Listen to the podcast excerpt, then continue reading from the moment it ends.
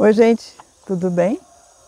Hoje eu resolvi falar com vocês acerca das frustrações. Quem em algum momento não se sentiu frustrado por alguma situação? Vamos falar um pouquinho sobre isso daqui a pouco, depois da vinheta.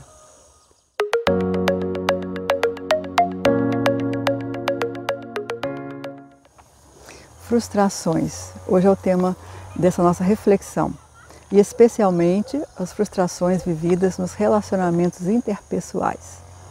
Na verdade, relacionar-se com as pessoas é uma necessidade, né? nós precisamos desse contato social, a maioria das pessoas precisam disso, mas também é um desafio, porque nós lidamos com pessoas diferentes, com valores, posturas, etc., é tudo diferente.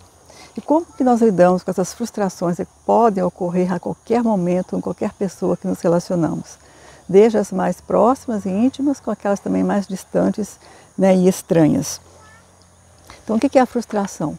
É quando a gente espera que alguma coisa aconteça, ou que a pessoa fale alguma coisa, ou faça alguma coisa, e de repente aquilo não acontece da forma como nós esperávamos, como nós idealizávamos que acontecesse. Então, eu quero fazer uma reflexão com vocês acerca disso, porque vários motivos podem nos levar a nos frustrar com as pessoas. A relação é grande.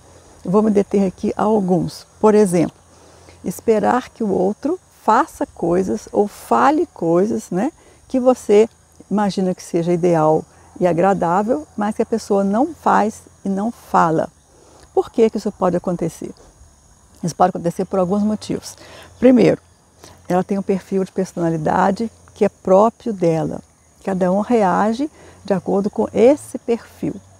Outra coisa que também interfere nessa, nessa condição são os valores pessoais. Cada um tem um valor pessoal e dar prioridade para uma coisa ou para outra coisa. Isso também é muito é, relativo de acordo com uma série de circunstâncias, né? com a educação, com o que a pessoa realmente entende das situações, etc. E depois percepções. Cada um tem uma percepção diferente também com relação às mesmas coisas. Então, tudo isso faz com que cada um seja diferente e tenha uma reação também diferente, muitas vezes diferente daquilo que nós esperávamos né, e que achávamos que fosse ideal. Então, o que é importante? O que é importante para você pode não ser importante para o outro.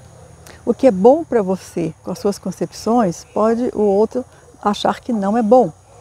Então, essas coisas, essas diferenças, às vezes causam incompatibilidades, incompreensões, as pessoas se machucam né, emocionalmente por conta também desses posicionamentos diferentes, confundem as coisas com a outra. Então, para ficar mais, é, é, ficar mais claro para vocês, eu costumo dizer uma coisa que me conhece sabe disso. Eu falo para as pessoas assim: não procure abacaxi no pé de manga. Por quê? Porque abacaxi vai dar abacaxi, pé de abacaxi vai dar abacaxi, é mangueira, vai dar manga. Então você procura alguma coisa no lugar errado, né, ou espera alguma coisa de uma pessoa que ela não pode te dar por alguns motivos, você vai ficar frustrado a vida toda e não vale a pena. Então é melhor você conhecer essa outra pessoa, entender como é que ela funciona, para não ficar esperando uma coisa que provavelmente não vai acontecer nunca e vai ficar sempre frustrada quando você busca essa coisa que não vai rolar. Então, por exemplo, na pessoa introvertida, Vamos supor que você se relacione com um amigo, com um amigo, um companheiro que é introvertido. Vamos supor também que você seja extrovertido, extrovertida. Aí você olha para o outro e fica cobrando. Puxa vida, você vai na festa e não conversa com ninguém, você está nos lugares e não, não dá confiança para ninguém, as pessoas perguntam as coisas, você mal se responde, fica quieto, você é muito observador, você é muito calado. Então, é a, o perfil da pessoa.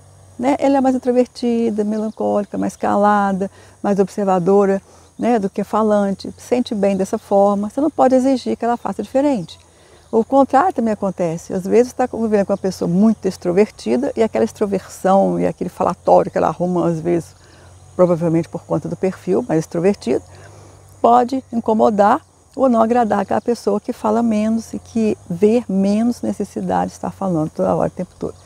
Então essas coisas às vezes acontecem né, nos relacionamentos, essas cobranças. Então, quando você conhece um pouquinho de como você funciona, tem autoconhecimento, conhece um pouquinho também como é que o outro funciona, qual é a essência dele, da personalidade, do perfil que ele tem, você vai parar de ficar cobrando as coisas, né?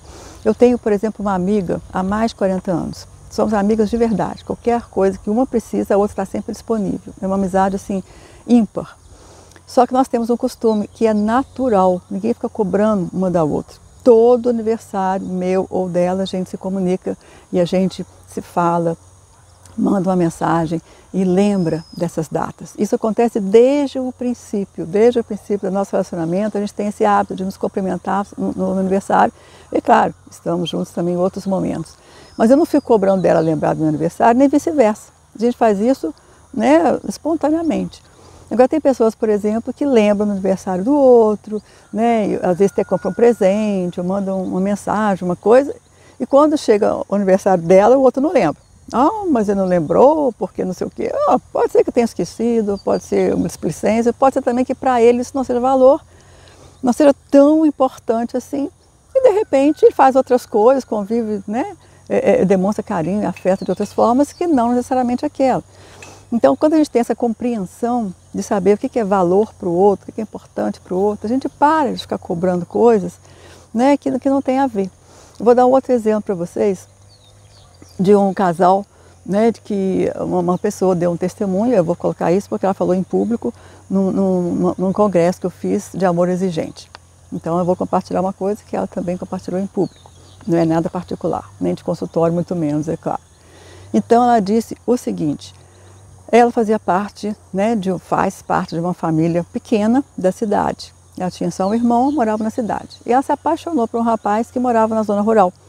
E esse rapaz tinha uma família extensa, uma família de muitos irmãos. Então eram valores familiares muito diferentes um do outro.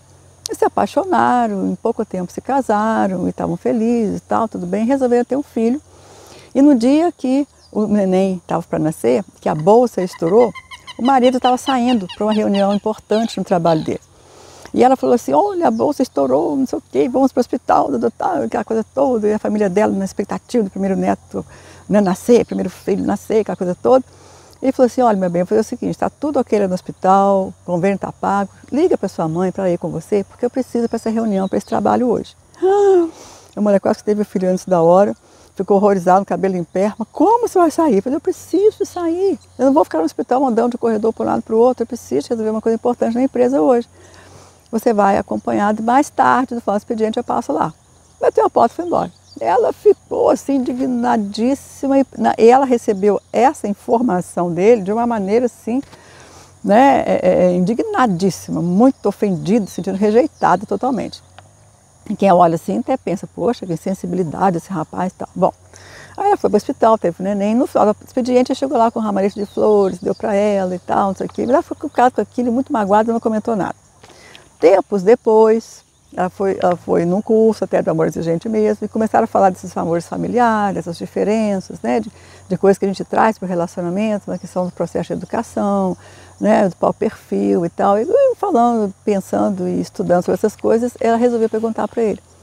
Mas depois de anos, ela falou, fulano, naquele dia, nós tivemos o primeiro filho e tal, você saiu e tal, não sei o quê. Como é que você fez isso? Como que é um momento tão importante para mim, para nós, e você faz um negócio desse? Ele pegou e falou assim, ah, mas como assim? Estava tudo correto, tudo certo, tudo pago, seu pai e sua mãe iam junto com você, eu tinha uma coisa importante. Para mim, nós estávamos esperando um filho, e para mim foi importante, mas na minha concepção, na minha família, minha mãe tinha filho uma vez por ano. Eu sou mais velho, os últimos até ajudei a parteira a fazer o parto, porque era na fazenda, na parteira que ela tinha filho. É um acontecimento importante, mas nada assim de tão virtuoso que você precisa tem que parar a vida, parar de rodar o mundo para o filho nascer. E você ia para o hospital, você ia ter anestesista, ter médico, ter seu pai e sua mãe perto. Para que, que eu ia lá? Para ficar junto, gente? Eu fui depois, né? E cuidamos do nosso, nosso filho com tanto carinho, com tanto afeto. Naquele momento, para mim, isso não era importante. Aí ela pôde perceber que não era uma rejeição a ela e nem a situação, mas era um valor que ele tinha na cabeça dele, configurado, né? uma configuração no computador dele, né? Que isso era um fato importante, mas não a ponto dele de, né, sair de uma, de uma reunião, deixar de uma reunião importante para poder ir para o hospital com ela. Mas na concepção dela era um absurdo. Então o que eu estou querendo dizer? Independente de quem está certo ou está errado, estou querendo dizer que as diferenças de, de pensamento, de percepções, de vivências de valores, às vezes fazem as pessoas agirem de forma completamente diferente e a gente não percebe. A gente acha que é indiferença, que é falta de educação, que é uma rejeição, e às vezes é mesmo. mas não necessariamente. Então, quando a gente amplia um pouco o olhar e entende um pouco dessas coisas, eu penso que os relacionamentos podem ser mais tranquilos, menos cobradores e mais naturais. E se você não concordou ou ficou indignado com alguma coisa, chega e pergunta. O diálogo é a, é a mola, né, vamos dizer assim, é, é aquele óleo da engrenagem que faz as coisas acontecerem de uma maneira melhor. Então, é, é um desafio, né, é, uma, é uma reflexão que eu acho importante, necessária para melhorar a qualidade dos relacionamentos com a gente mesmo, com as pessoas, e que pode realmente fazer as coisas ficarem mais tranquilas né, e, e mais simples porque nós precisamos nos respeitar, nos posicionarmos, mas também respeitar o momento, o pensamento, né, aquilo que o outro quer. Você pode até discordar, mas precisa respeitar e se você compreender, fica mais fácil esses relacionamentos.